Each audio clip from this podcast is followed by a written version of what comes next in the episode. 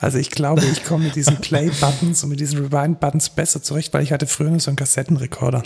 Ich hatte früher auch noch einen Kassettenrekorder. Hast du damit Benjamin Blümchen gehört, Ich habe wie ich? ich hab damals, ja, tatsächlich. Und Bibi Blocksberg. Nee, Bibi Blocksberg hatte ich nicht. Nicht? Nee. Ich hatte, ich hatte, aber ich hatte sogar. So TKKG? ein, nee, das habe ich nicht gehört. Ich habe nur, ähm, ich habe meine Lieblingsfolge ist, glaube ich, welche ist es? 28 oder so, der Weihnachtstraum. Das ist die beste Folge. Äh, meine Lieblingsfolge ist, glaube ich, die Folge 70 mit Bibi Blocksberg in Indien. Ah, das ist auch super Folge. Sehr ja. gut. Ja. Mega rassistisch.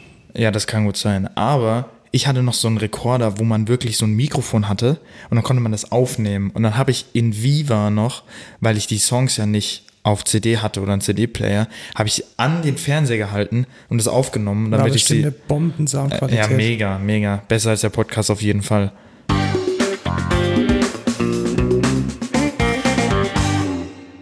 Herzlich willkommen zur dritten Folge vom Code Culture Podcast. Ich begrüße dich, Markus. Ich begrüße dich, Lukas. Und wir sind wieder back. Diesmal nicht, diesmal nehmen wir nicht an einem Sonntag tatsächlich auf, sondern an einem Donnerstag. An Donnerstagen, wir tun so, als wäre es ein Sonntag, Genau. weil wir haben jetzt eigentlich beschlossen, dass wir die äh, Folgen wöchentlich raushauen. Ähm, und zwar immer am Sonntagabend. Genau. Mm, Also eigentlich haben wir Vorgabe so 20 Uhr. Manchmal kann es auch früher sein, später. Es dauert auch immer ein bisschen, bis es auf Spotify hochgeladen ist oder auf den anderen Podcatchers äh, available, also auf iTunes oder so. Ähm, aber das sollte eigentlich geregelt sein. Ich glaube, das letzte Mal, als ich geguckt habe, war es innerhalb von einer Stunde sogar schon drauf. Ja, kommt immer drauf an, ob die, die manche Apps, die cachen auch nochmal dazwischen und die haben nochmal so einen Dienst dazwischen. Also in meinem Castro kommt es immer erst so eine Stunde später. Ja. Aber das ist, ist glaube ich, ist, ist verkraftbar. Ja, außerdem haben wir jetzt noch nicht so eine große Hörerschaft, dass das wirklich ein Problem wäre. Ja, aber immerhin deutlich zweistellig, bald sogar schon dreistellig. Ja, wenn das man stimmt. Den, ja, auf, auf, auf unserer Podigy Statistics-Seite ist sogar schon zweistellig. Genau. Von den Streams her zumindest. Dann lass uns anfangen mit dem Rückblick auf die letzten Folgen. Da hatten wir ja ein paar Themen, unter anderem die Corona-Warn-App. Und da kam jetzt tatsächlich eine offizielle Info raus, dass wir die nächste Woche runterladen können.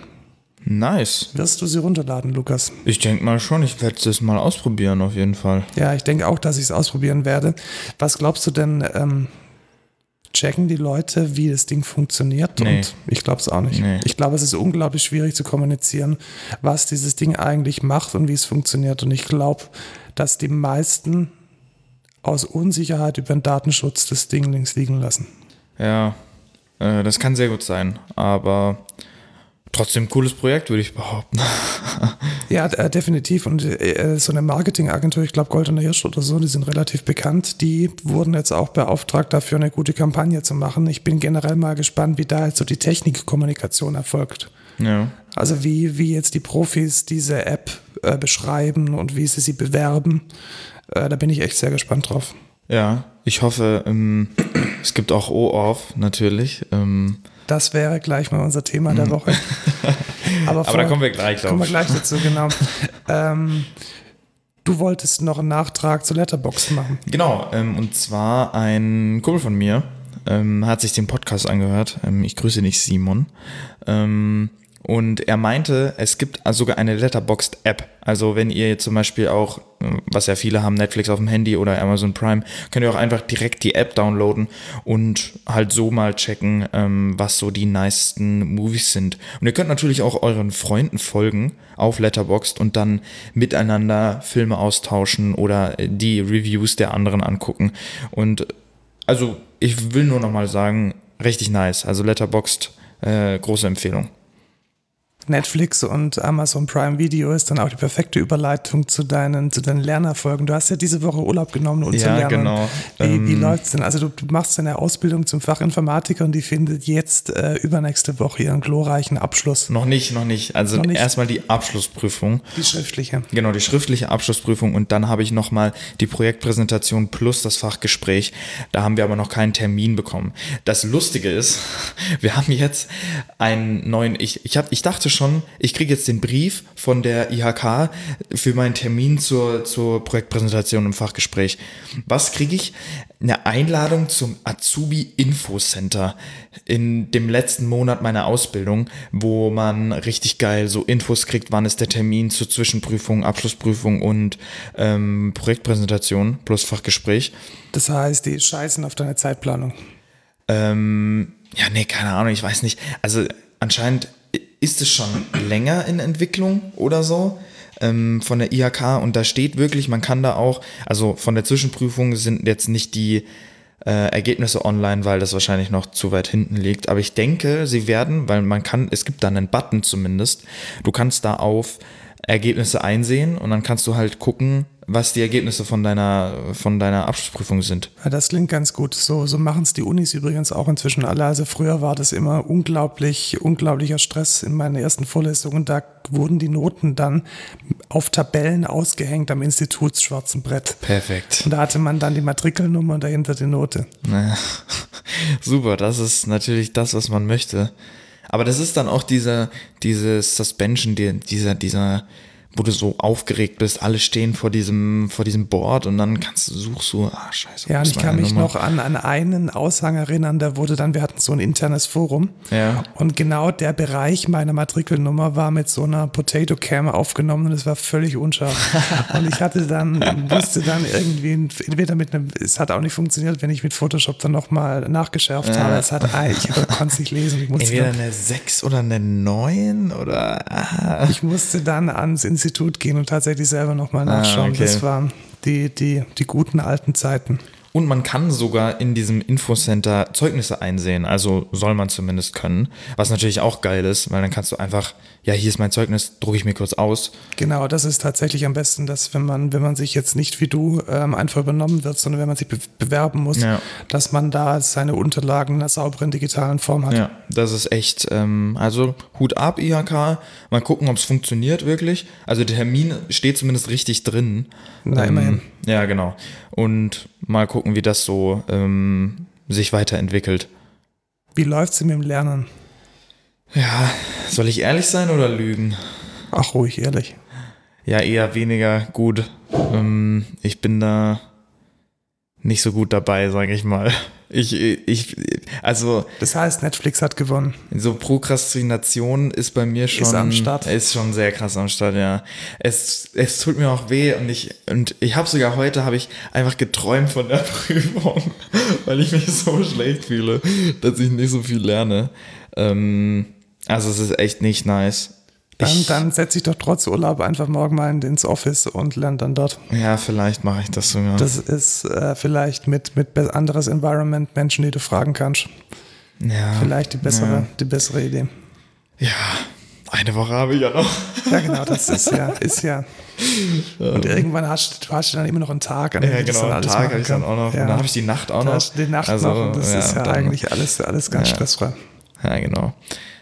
Ja, ich hoffe, ich schaffe es einfach. Es, ist, es macht mich mental auf jeden Fall ziemlich fertig.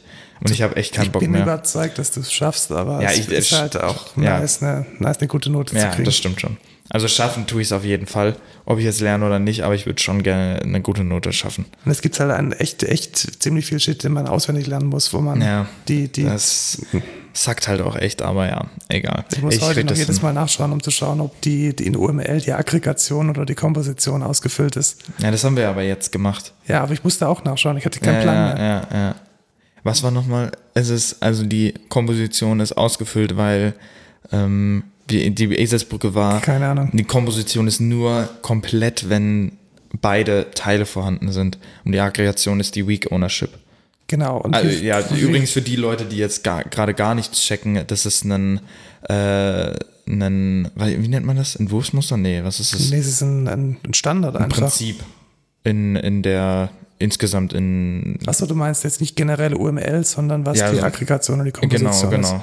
Ja, damit, damit drückt man aus, ob Teil ganze Beziehungen ohne individuell voneinander existieren können oder nicht. genau, zum Beispiel ähm, ein Reifen von einem Auto wäre jetzt eine Aggregation. Ja, das, das steht im, in jedem Lehrbuch steht das da drin. Ich finde es Genau. aber so, so eine Rechnung, eine Rechnungsposition viel, viel intuitiver. Ja, aber für Leute, die sich nicht mit Rechnungswesen auskennen oder nicht mit, mit Jeder Code hat schon oder. mal eine Rechnung gesehen. Ja, schon, ja. Also eine Rechnungsposition, ich, ich wusste das zum Beispiel nicht vor meiner Ausbildung, dass die Rechnungsposition, also ich wusste, dass es Rechnungspositionen gibt, aber ich wusste nicht, dass es so heißt. Das ist quasi, wenn du eine Rechnung bekommst im Rewe oder so, dann steht da drauf irgendwie Brot. Und genau, drei, dreimal Brot. Dreimal Brot. Dreimal Und das ist dann die Euro. Rechnungsposition. Genau, und die existiert nicht, wenn es keine Rechnung gibt. Genau. Die hat keine Daseinsberechtigung, wenn es keine Rechnung gibt. Genau, das ist dann eine Komposition, also eine Strong Ownership, weil ohne, ähm, ohne äh, Rechnung gibt es keine Rechnungsposition. Aber beim Auto wäre das eine Aggregation, weil ohne das Auto gäbe es den Reifen ja trotzdem noch. Genau. Genau, und denn der Reifen ist ja auch interchangeable mit dem Auto, deswegen der ist nicht direkt daran gebunden. Richtig, aber ich finde die, die, die, die Analogie zur Modellierung finde ich nicht gut, weil wo modelliert man denn bitte schön ein Auto? Also Ja, man das modelliert ein Auto nicht in nicht, Form ja. von, von Räderreifen gehören zu einem Auto. Man würde dann eher eine Stückliste modellieren oder eher Ja, das stimmt schon. Aber insgesamt fürs Prinzip ist es, glaube ich, also sich das bildlich vorzustellen, ist es gut. Wir hatten nämlich, das war mega lustig, wir hatten im Unterricht, hatten wir immer das, hatten wir eine ganze Stunde, da hat irgendjemand gefragt oder der Lehrer, weil wir hatten jetzt schon zu, das ist jetzt die vierte Stunde zur Aggregation und Komposition, weil es immer noch nicht alle gecheckt haben. Und dann hat der Lehrer uns gefragt, ja, ähm, der Apfel und der Wurm. Was ist denn da? What? Was ist denn da Aggregation und Komposition? Und die, die Klasse. nicht funktionierenden Modelle Folge 100. Genau, und dann haben wir, dann haben wir halt die ganze Stunde darüber gerätselt und am Ende m, hat der Lehrer uns gesagt, ihr Idioten, ihr müsst natürlich die als erstes die Frage stellen, ist es eine ganze Teilebeziehung? Und ist es ja im, äh, bei Apfel und Wurm nicht, weil der Wurm ist kein Teil vom Apfel. Der Wurm isst den Apfel einfach nur. Das hat damit gar nichts zu tun. Das ist eine ganz normale Relation. Strich zwischen Genau, den beiden Elementen genau. gut ist. Das hat nichts mit ganze Teile-Beziehung zu tun. Ja, und äh, ja, das, das zu Aggregation und Komposition. Aber darum soll es hier gar nicht gehen jetzt gerade.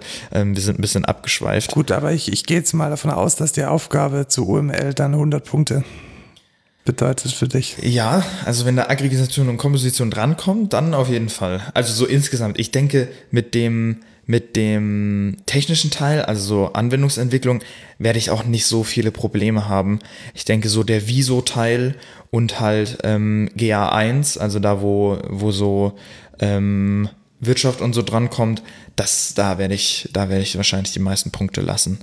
Und da, darum beneide ich dich auch nicht. Also ich habe es echt geschafft, durchs Informatikstudium zu kommen, ohne auch nur eine einzige Vorlesung mit irgendwas Wirtschaftlichem zu haben.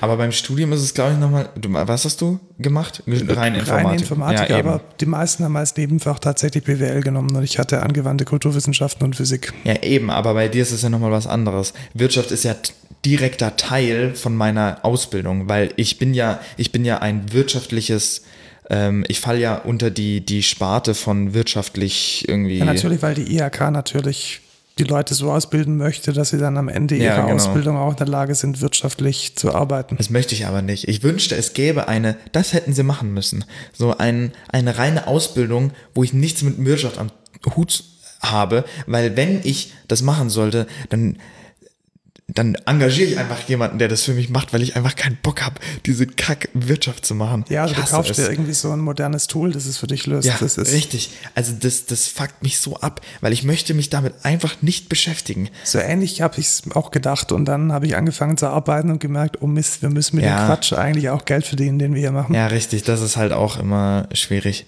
Aber dann kann ich immer noch googeln und mir die Kacke nicht auswendig merken müssen. Weil später weiß ich das eh nicht mehr und dann muss ich eh wieder googeln. Es, ja, egal, ich möchte mich nicht aufregen. Kommen wir zum Thema der Woche.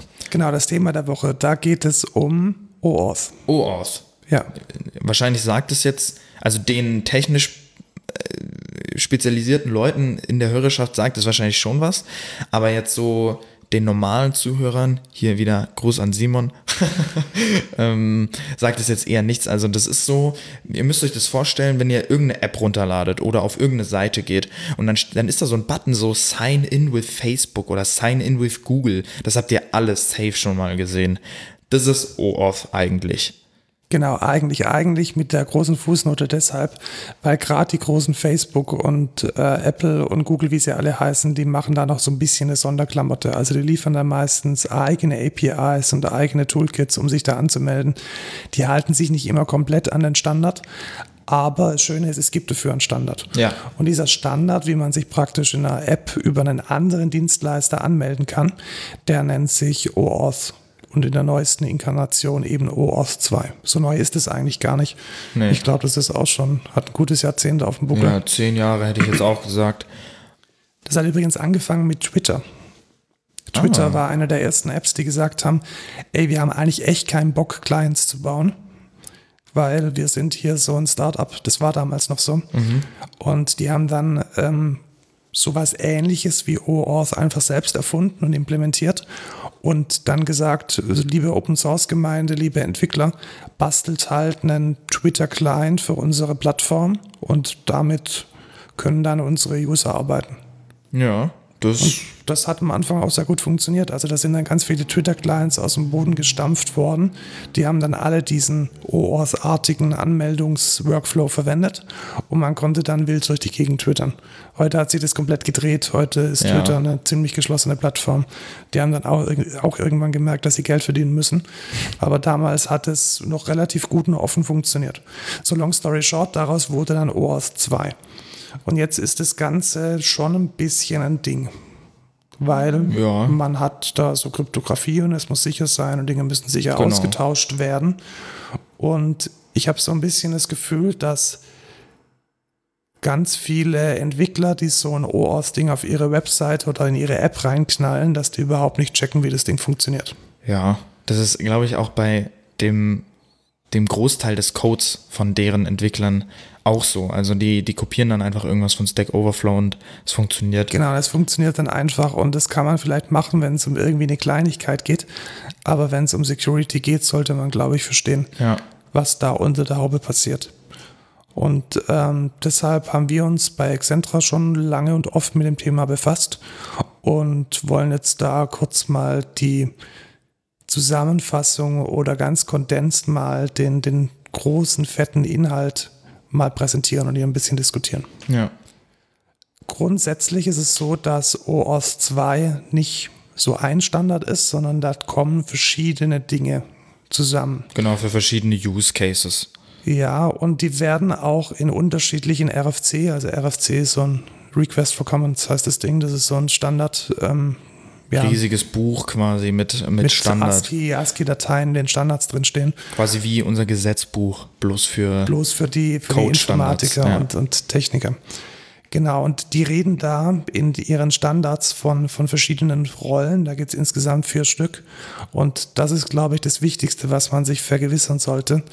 Welche Rollen gibt es da? Weil wenn man dann anfängt, diesen Standard zu lesen oder auch die Tutorials zu machen und man hat die, die einzelnen Fachbegriffe nicht parat und man weiß nicht, was die bedeuten, dann hat man eigentlich relativ schnell verloren. Ja. Äh, der erste Begriff ist der Client. Weißt du, was der Client ist? Ich habe immer gedacht, der Client ist so, das ist so eine, ja, irgendwas Weiches, aber das ist ziemlich, ziemlich klar definiert, was Das der ist Client direkt der Browser, oder? ist. Also nee, tatsächlich nicht, sondern der, der Client ist ähm, die App. Also die Ja, App. genau. Also Ja.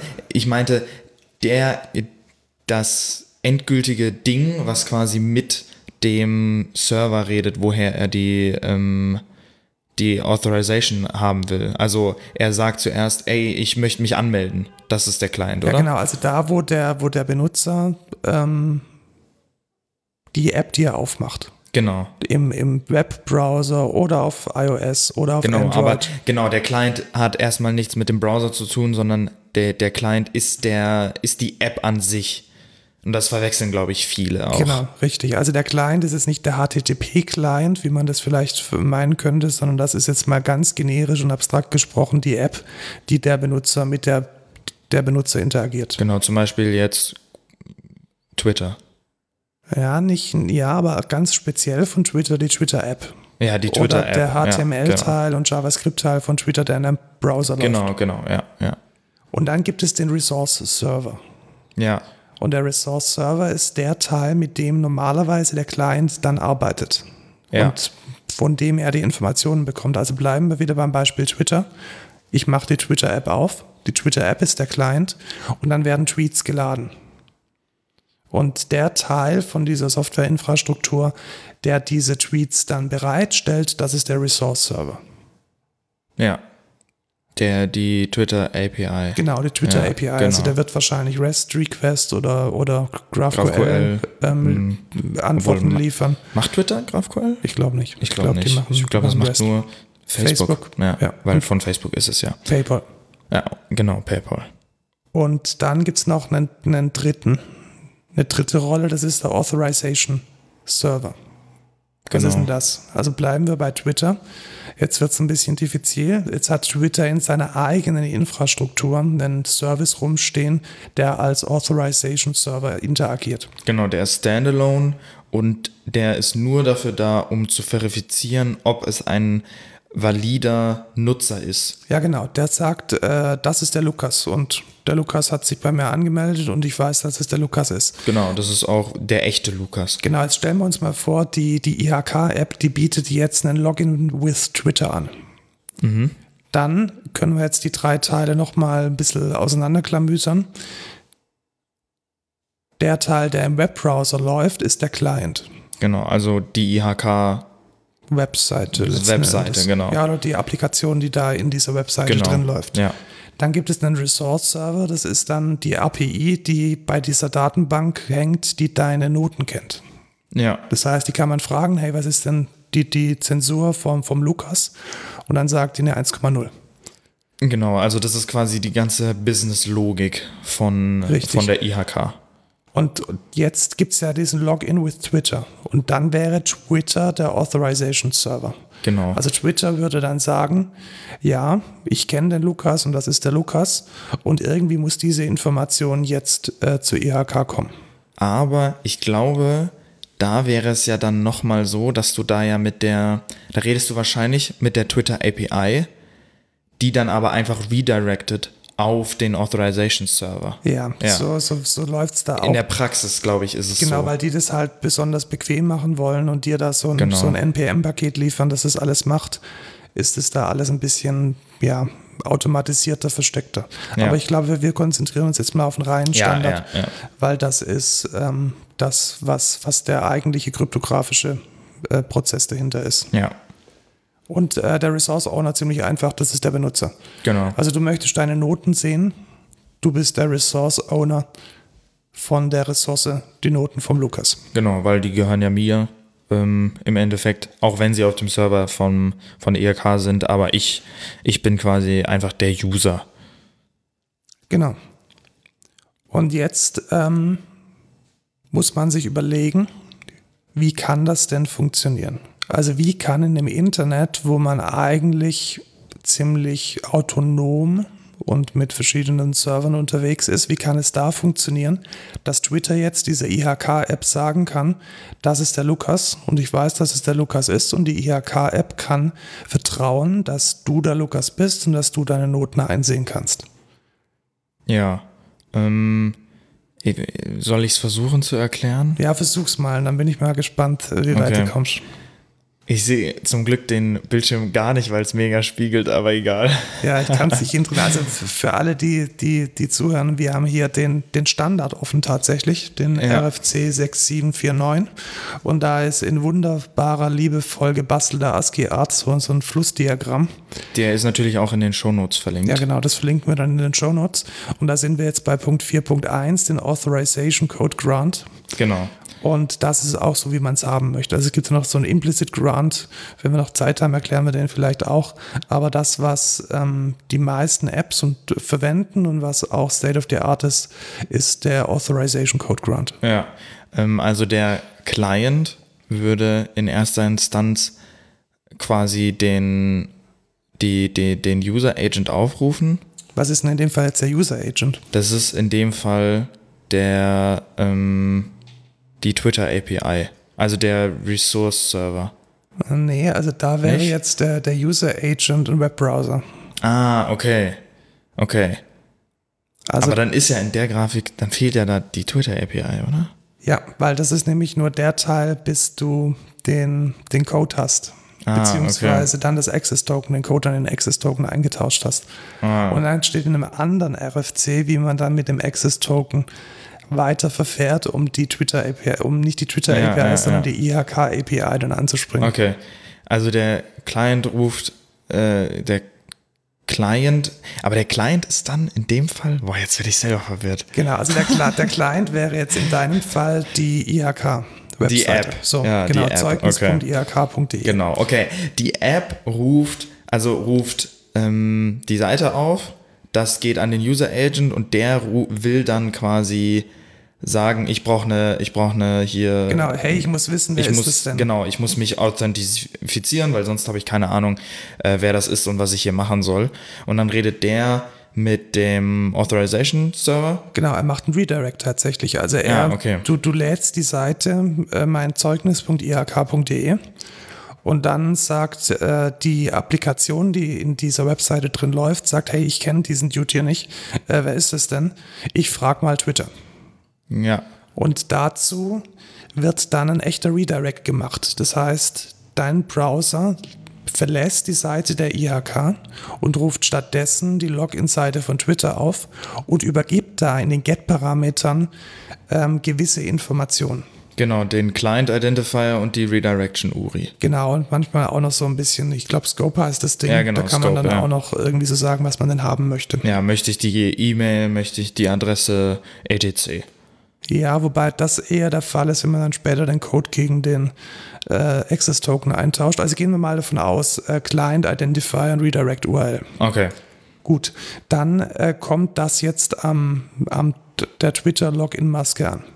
Ja. Die Twitter-Login-Maske muss jetzt verschiedene Dinge tun. Die muss jetzt erstmal schauen, hey, diese Client-API, die ich da gesehen habe, die kenne ich die überhaupt? Ja. Und dann schaut man da in der Datenbank nach und man sieht, yo, das ist die IHK-App. Und diese IHK-App, die kenne ich. Die wurde registriert von dem Herrn oder von der Frau so und so. Und die macht Dinge mit Zeugnissen und yo, die kenne ich. Ja. So grüne Haken dran. Dann geht es weiter mit der Redirection URL. Da wird auch in der Whitelist nachgeschaut. Also da wird dann sichergestellt, dass Gibt's die für diesen Client Identifier? Genau, weil wenn, wenn jetzt die Anmeldung erfolgreich war, dann muss ich, dann muss ich dich ja wieder weiterleiten auf die IHK-Seite. Ja. Und nicht, dass du jetzt da über einen bösen Hackerangriff umgeleitet wirst auf meine private Webseite. Und dann hat der den Token. Das genau, wäre ja und dann kacke. könnte ich deine Zeugnisse abfragen. Deswegen Ja. muss das hier auch nochmal gecheckt werden Ja. gegen eine Whitelist, die dann ähm, je Client Identifier, je Client ID ge ähm, gepflegt und geprüft wird.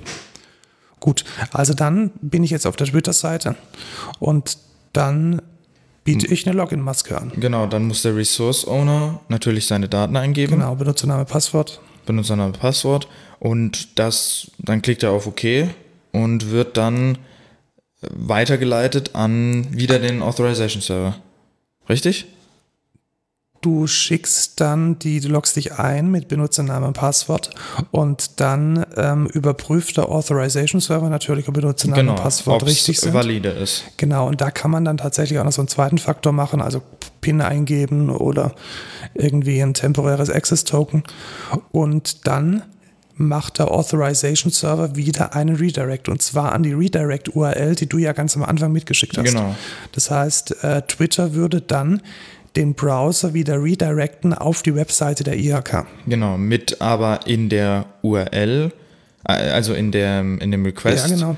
ähm, mit dem JWT jetzt. Nee, das, also, ist, das ist noch kein JWT, das Nicht? ist erstmal ein Authorization Code. Ah, okay, okay. Noch kein Access Token, okay. Genau, ist noch kein Access Token. Ja, also der gibt jetzt quasi der, der App die, die Authorization, dass, dass, dass der Login quasi stattfinden kann. Genau, da kommt jetzt ein Code. Also der, der Browser sagt dann ähm, über diese Redirect-URL, die wird dann von einer Vue-App oder von einer Angular-App oder whatever, vielleicht auch plain JavaScript wieder interpretiert. Und dann wird dieser Code aus dieser URL, aus dem Get-Parameter ausgelesen. Und jetzt hat der Client, also die IHK-Webseiten-App, die hat jetzt deinen Code. Genau. So, und dieser Code ist jetzt erstmal nur eine Folge von Zahlen oder von Buchstaben. Ja, Und jetzt ähm, geht dann diese App nochmal, die macht jetzt nochmal einen Request an den Authorization Server und tauscht diesen Code gegen den Access Token aus. genau. Und sie sagt aber auch wieder, hier, ich will wieder auf meine Seite zurück. Ähm, bitte. Genau. Ja. Und da das quasi, wenn, wenn der User dann den Access Token bekriegt, dann soll er wieder zurückkommen auf die Seite. Richtig. Und dann gibt dir der Authorization Server, in dem Fall Twitter, gibt dir dann einen sogenannten Authorize, äh, sorry, ein sogenanntes Access Token. Genau. Ganz mit, wichtig, mit das ist nicht mehr der Authorization Code, sondern das ist jetzt das Access Token. Ja, Und ähm, wenn man einen speziellen Scope noch mit angefragt hat, kommt auch noch ein Refresh-Token zurück. ah, okay, das ist quasi nochmal ein anderer. Genau, das Refresh-Token ist ganz sensibel, weil damit kann ich mir nämlich regelmäßig wieder neue Access-Tokens abholen. Ja, Und da muss ich diesen ganzen Quatsch nicht mehr machen. Das heißt, wenn man dieses äh, Refresh-Token hat, dann könnte jetzt die IHK-App einfach ohne dich wieder an die Login-Maske von Twitter zu leiten, Ja. sich wieder neue Access-Tokens aber der wird auch irgendwann auslaufen, Genau, der also Refresh-Token. das ist Also wenn du Best quasi. Practice, den, den Refresh-Token auslaufen zu lassen. Genau, wenn du quasi refreshed, dann kriegst du einen neuen Refresh-Token, ähm, um dann nochmal zu refreshen. Ja, so, So ist zumindest Best Practice. so ist es Best Practice und macht zum Beispiel Spotify macht so. Ähm, Spotify macht so Ja. oder ähm, äh, Jira und also Atlassian generell mit Confluence und Jira, da muss man sich so gut wie gar nicht mehr einloggen, Ja. weil die das echt gut im Griff Aber haben. ich glaube, die Scopes werden tatsächlich auch hier schon mit oder werden die beim Authorization To- oh sorry, äh, werden die beim Authorization Token oder werden die beim Access Token, also wenn der Access Token angefragt wird, wird es da erst, also die anderen Scopes, ich meine sowas wie E-Mail oder ähm, etc. etc. Also ich glaube, E-Mail ist eher was, was dann bei OpenID zu tragen kommt, wenn wir ans JWT gehen. Aber die Scopes, ob du es offline und so weiter haben möchtest, also ob du einen Refresh-Code haben möchtest, einen Refresh-Token haben möchtest, das machst du hier schon bei dem ersten Request, ja, der beim, der auf die Login-Maske okay. geht. Gut. Was mache ich denn jetzt mit dem Access Token? Das war jetzt nur Anmeldung. Ich habe bis jetzt Genau. noch keine einzigen Daten bekommen. Genau, jetzt, jetzt würde er quasi auf die Seite gehen, also auf, auf eine äh, Ressource von der App, äh, um Daten abzufragen. Genau. Und da würde er dann den vorhandenen Access-Token an den ähm, Resource-Server quasi Genau, schicken. also jetzt habe ich den Access Token in dieser Client-App, die im Browser läuft. Und jetzt schicke ich diesen Access Token bei jedem Request, bei jedem Request, den ich gegen die API mache, mit.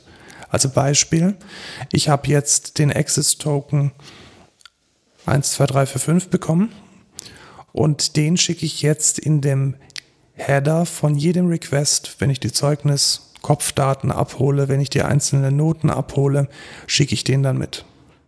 Ja, Und die API auf der Gegenseite, also die API, die die Zeugnisdaten ausliefert, die muss jetzt diesen Token verifizieren.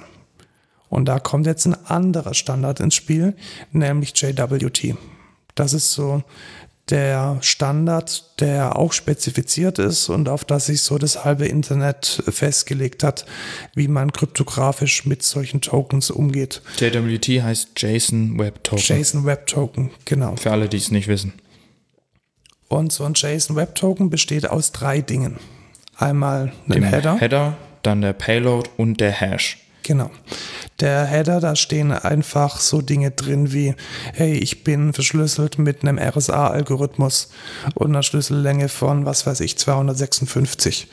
Und ich bin ein JWT, also das sind eher so Meta-Informationen. Genau.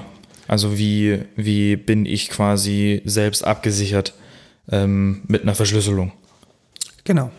Und dann gibt es ähm, noch den, die Payload. Was ist denn die Payload? Ja, in der Payload steht ähm, sowas wie der Name, ähm, was für Berechtigung er hat. Ähm, zum Beispiel, was da auch oft drin steht, ist, wann der expired. Genau, und ähm, richtig so, wie lang dieser Token gültig ist mit einer Genau. Timestamp.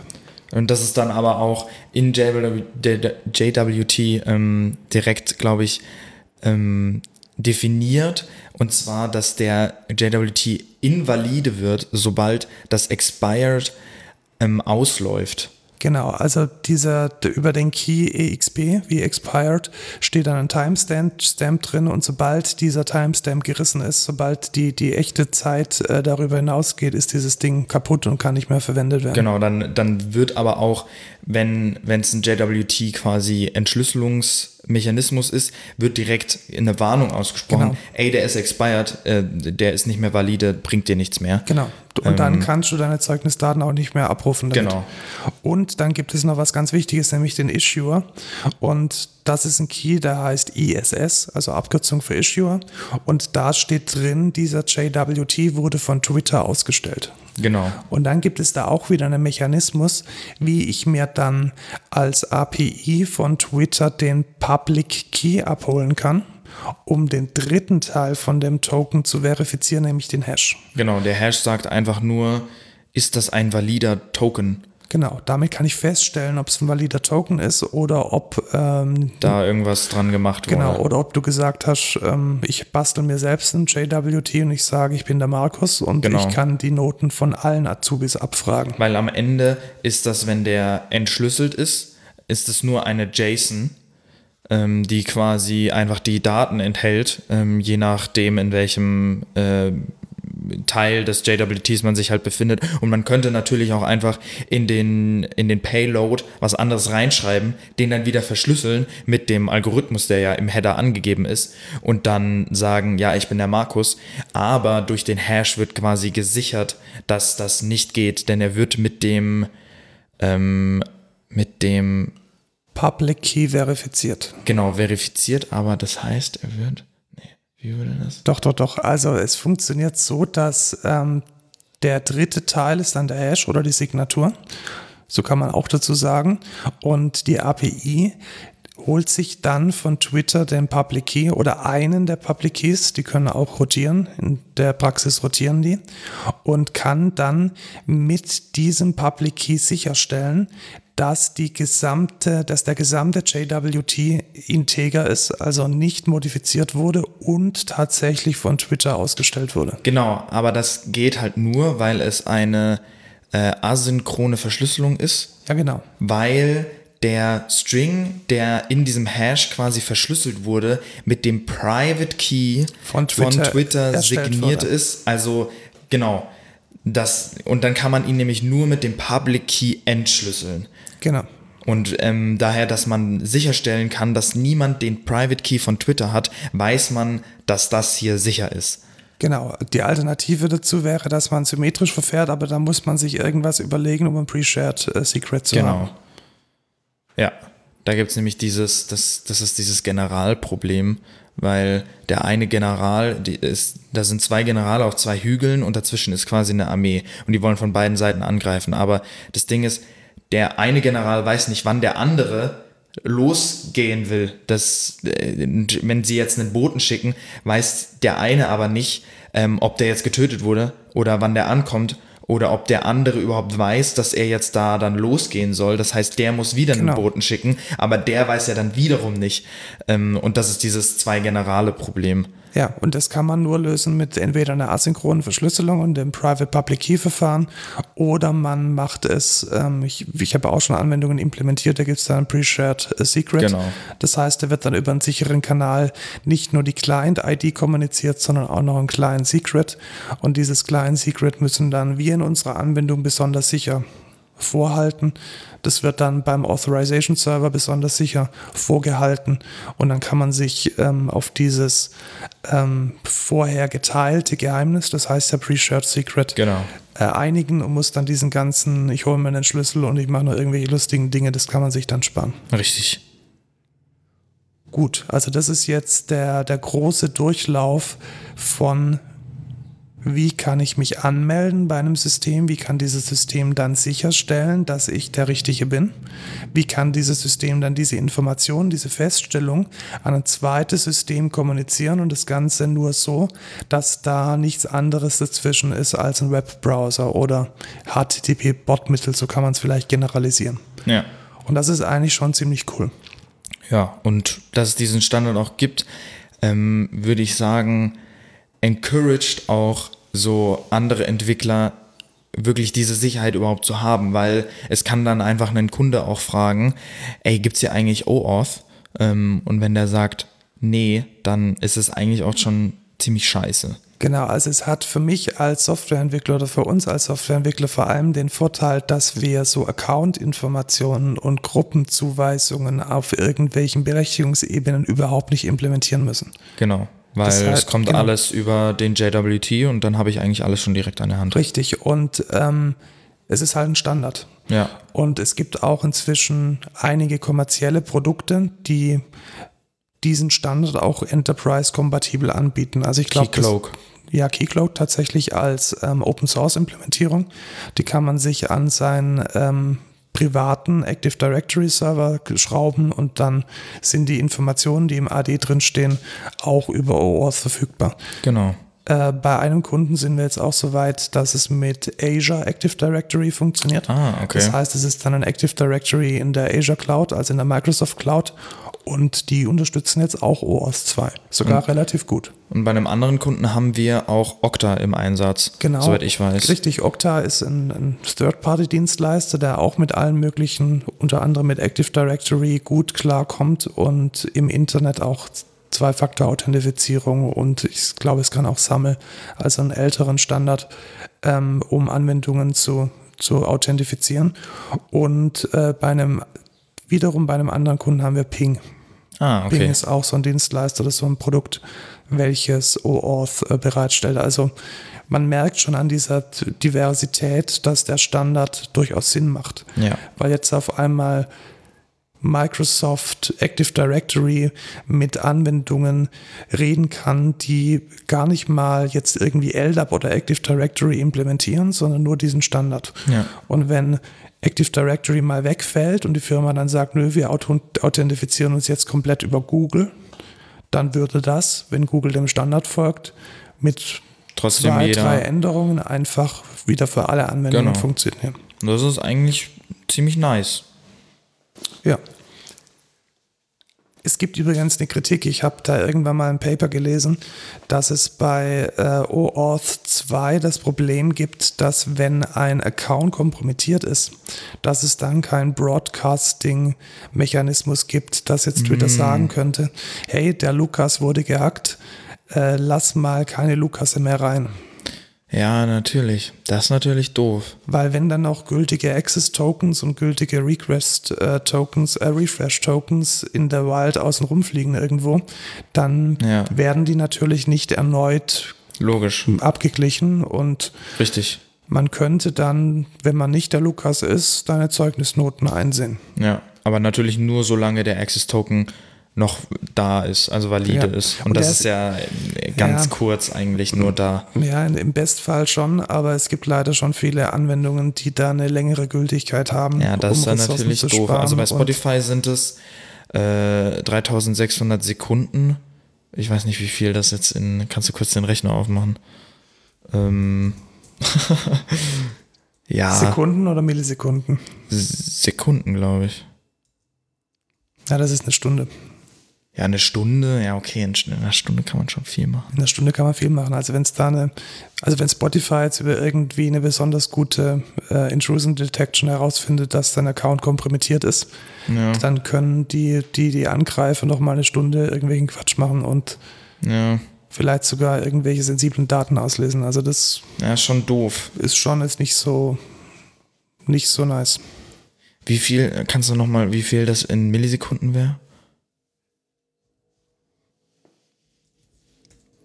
Ja, ich würde mal sagen durch 1000 oder nicht. Ja, stimmt. Nee, mal 1000, oder? Nee, warte, was? Nee, ich glaube, es sind, nee, nee, nee, nee. Ich Nee, glaube, es sind wären dann- Sekunden. Ich glaube, es sind Sekunden. Das wären dann 3,6 Sekunden. Das kann Ja, nicht nee, sein. das kann nicht sein. Nee. Es ist schon eine Stunde. Ja, ist schon schwierig. Es wäre natürlich nice, wenn man sowas hätte, aber wie würde man sowas realisieren? Das steht, glaube ich, sogar in dem Paper drin. Ich pack's mal in die Shownotes. Ich habe es Ja. äh, ehrlich gesagt nicht ganz gecheckt und es klang mir auch ein bisschen nach äh, ordentlichem Overhead, den man nicht haben will. ja, Und aber es ist schon ein großer Concern. Also, ja, ja und nein. Also du, du hast ja grundsätzlich eigentlich als äh, Resource-Server immer die Möglichkeit, nochmal an den Issuer zu gehen und zu fragen, ob es in Ordnung ist. ja, Also wenn es tatsächlich richtig sensible Daten sind, dann mach halt einfach vielleicht nochmal einen ganzen Login-Flow, mhm. so wie es zum Beispiel Amazon macht. Amazon äh, lässt sich dich nochmal neu ja, einloggen, ja, ja. wenn du, Wenn du was kaufen Zahl- willst, genau. Zahlungsinformationen oder irgendwas Besonderes, Sensibles editieren möchtest. Dann wird nochmal ein Flow gemacht, um das halt auszuschließen. Und ich glaube, das ist die richtige Antwort. Also wenn ich als Applikation dann merke, oh, da wird jetzt gerade was eher Sensibles gemacht, da werden jetzt was Berechtigungen oder ähm, Kontoinformationen, persönliche Daten geändert, dann kann man ja nochmal einen Flow machen, um dann zumindest sicher zu sein, dass es in der Zeit keine Ja. Kompromittierung gab. Ja, stimmt. Ja, Amazon ist ein sehr gutes Beispiel. Genau, äh, wenn man das jetzt verwenden möchte, äh, niemals nie selbst implementieren. Also das kann man, Nee. glaube ich, das kann man, glaube ich, sagen. Da gibt es 12 Plugins, da gibt es NPM-Pakete für Vue, für React, für Angular, für alles, was man haben möchte. Es gibt fertige Komponenten für iOS-Anwendungsentwicklung, für Android-Anwendungsentwicklung. Es gibt für Spring Boot, für äh, Microprofile Quarkus Ja. die entsprechenden ähm, Maven-Module, die man sich da reinkleben kann und es funktioniert. Ja, richtig, weil das ist ja der Sinn auch von einem Standard tatsächlich. Genau. Aber äh, ich werbe sehr dafür, sich den Standard durchzulesen. Wir packen die einzelnen RFCs, also das sind glaube ich drei oder vier, äh, zwei von OAuth 2 direkt und ähm, dann noch ein bisschen was zu JWT in die Show Notes. Sie sind echt gut zu lesen, weil sie vor allem sehr präzise und auch sehr ähm, ja, kurz gefasst formuliert sind. Ja. Und wenn es dann ans Debugging geht oder um ans Verständnis, wie so ein Flow funktioniert oder auch an die Evaluation, ob man jetzt zum Beispiel Twitter-Login oder Facebook-Login nutzen möchte, ist das vielleicht zu proprietär, passieren da vielleicht so lustige Dinge, wie vor 14 Tagen war es, glaube ich, bei Facebook passiert ist, dass diese Library, die ähm, für iOS verwendet wird, einfach gecrashed ist, weil Facebook am Server was umgestellt hat. Und dann ging halt mal einen Tag lang TikTok nicht. Das sind dann halt auch solche Dinge, die man evaluieren muss. Ja. Gut. Also, OAuth, ähm, hoffe ich doch verstanden. Kommen wir zum, zum nächsten Thema, nämlich dem Code der Woche. Was Äh. hast du uns denn da rausgesucht, Markus? Das ist aber eine gute Frage, Lukas. Gut, dass du fragst.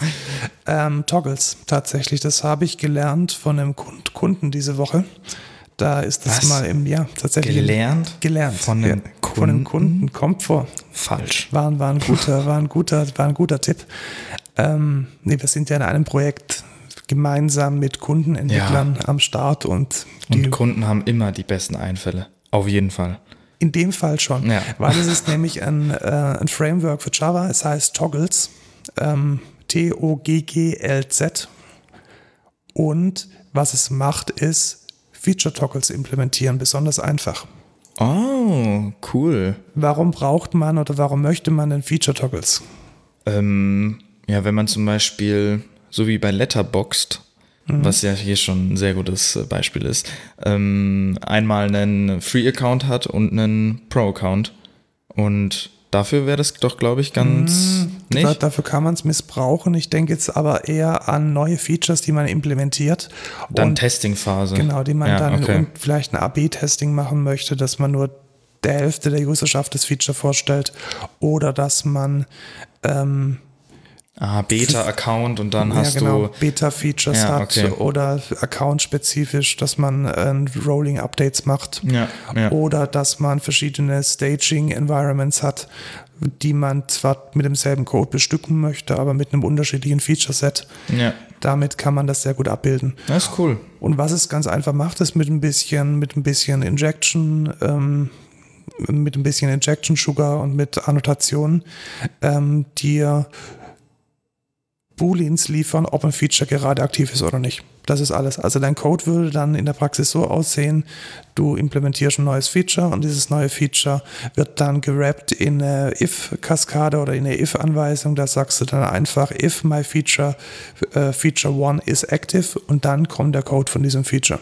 Ja, okay. Und wenn dann jemand im meint, oh, das wäre jetzt nur für die Beta-Benutzer oder bleiben wir auch bei deinem Beispiel, das ist jetzt nur für die Pro-Benutzer, dann kann man das an einer zentralen Stelle an- und ausschalten. Ja, Im ja. Session Scope, im Applikationsscope, wie man auch möchte. Das wird alles unterstützt. Das ist cool. Und ähm, wir versuchen damit ein Problem zu lösen, dass wir am Ende von einem Sprint eigentlich alle Features ähm, integriert haben in den, in den Master Branch, es aber dann vielleicht doch noch Vorbehalte gibt oder Dinge noch mehr getestet werden müssen und man nicht alles ausliefern möchte. Dann aber auch wiederum keinen Bock hat, die, den Merge oder den Rebase wieder rückgängig zu machen. Ja, ja. Ich weiß, glaube ich, auch, welches Projekt bei uns äh, da auf jeden Fall in Frage kommt. Sehr gut. Das sagen wir jetzt natürlich nicht, weil Firmengeheimnisse. Genau, und ähm, da werden wir auf jeden Fall Toggles einsetzen und ich freue mich schon drauf. Und ich glaube, das wird, ähm, wird eine runde Sache. Der Ja. No-Code der Woche. Wir haben ja jetzt nicht nur den Code der Woche, sondern auch den No-Code der Genau. Woche. Was ist das denn dieses Mal? Dieses Mal ist es eine Blogseite, auf dem User-Created Content hochgeladen wird. Ähm, nennt sich medium.com. Also haben vielleicht schon viele von euch gehört, aber ähm, super Seite. Also die machen auch ähm, sehr gute User Recommendations. Wenn du dir mal irgendwie was zu Code angeguckt hast, werden dir sehr viele Code-Blogs vorgestellt. Ähm, bei mir trifft es eigentlich fast immer on point mit irgendwie neuer Webtechnologie oder Neues zu GraphQL oder so. Und das, das, das macht es schon sehr, sehr gut. Und da werden auch meistens qualitativ hochwertige Blogs hochgeladen, wo du auch meistens darauf vertrauen kannst, dass das kein Bullshit ist, was der da schreibt. Ja, ist tatsächlich ein guter Tipp, kann ich nur bestätigen. Ich bezahle sogar dafür. Und ähm, wenn man dafür bezahlt, dann wird das Geld auch tatsächlich an die Autoren ausgeschüttet. Und wie du schon gesagt hast, die Recommendation Engine ist einfach super. Also Ja. wenn man mal drei, vier, fünf, sechs Artikel gelesen hat und die entsprechend bewertet hat auch, dann ist die Engine eigentlich echt so schlau, dass man ganz genau das vorgeschlagen bekommt, wofür man sich interessiert Ja. was der berufliche Schwerpunkt ist, was das persönliche Interesse ist und ähm, ruhig mal reinschauen. Ähm, kann man viel von lernen. Ja, gibt's auch so News, geht auch um Wirtschaft, um alles mögliche, Haushalt, was weiß ich.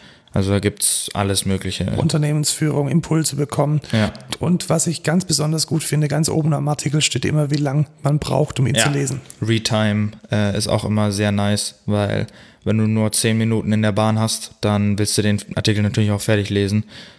Genau, und ähm, viele Artikel sind wirklich sehr kurz, sehr, sehr zusammen ähm, kondensiert ähm, in ihrem Inhalt Ja. und definitiv eine Empfehlung wert. Ja. Wir haben jetzt noch eine Vorschau für die nächste Folge. Uh. Da werden wir nämlich auf Reisen gehen ins äh, von hier aus doch gar nicht mal so nahe Karlsruhe und werden dort unseren ersten Podcast-Gast haben. Uhu. Sogar einen sehr interessanten. Ein sehr interessanter Also, Beruf, ja. der eigentlich mit beiden Begriffen unseres Podcast-Titels sehr viel zu tun hat. Ja. Ich habe den Beruf tatsächlich noch nie zuvor gehört. Ich kenne ihn auch nur, weil ich die Person schon ein bisschen länger kenne. Aber ich habe bis heute noch nicht verstanden. Wollen wir schon spoilern, was Nee, wir spoilern natürlich Ja, okay, nicht, sondern okay. wir halten den Spannungsbogen äh, nach oben. Also es Ja. wird hoffentlich und sicher interessant. Ja, ihr bekommt auf jeden Fall was Gutes zu hören. Und wir werden auch noch ähm, wahrscheinlich vom ZKM berichten können, dem Zentrum für Kunst und Medien ähm, in Karlsruhe. Das ist so ein Museum für Medienkunst. Ja. Und da gibt es bestimmt auch ganz viel äh, von zu berichten. Also, falls ihr jetzt geplant habt, in der nächsten Woche dahin zu gehen, lasst es einfach, hört einfach den Podcast ja, oder trefft uns einfach dort und wir trinken dann ein Höpfner Bier Ja, genau. Und ähm, können dann gemeinsam das ZKM besuchen.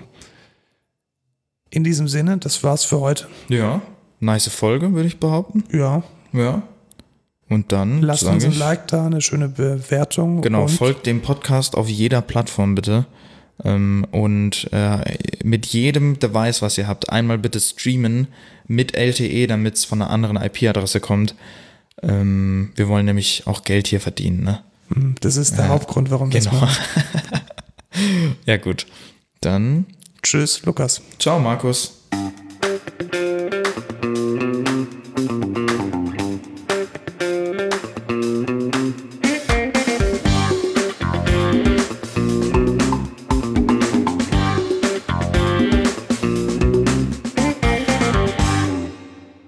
Bester Podcast ever.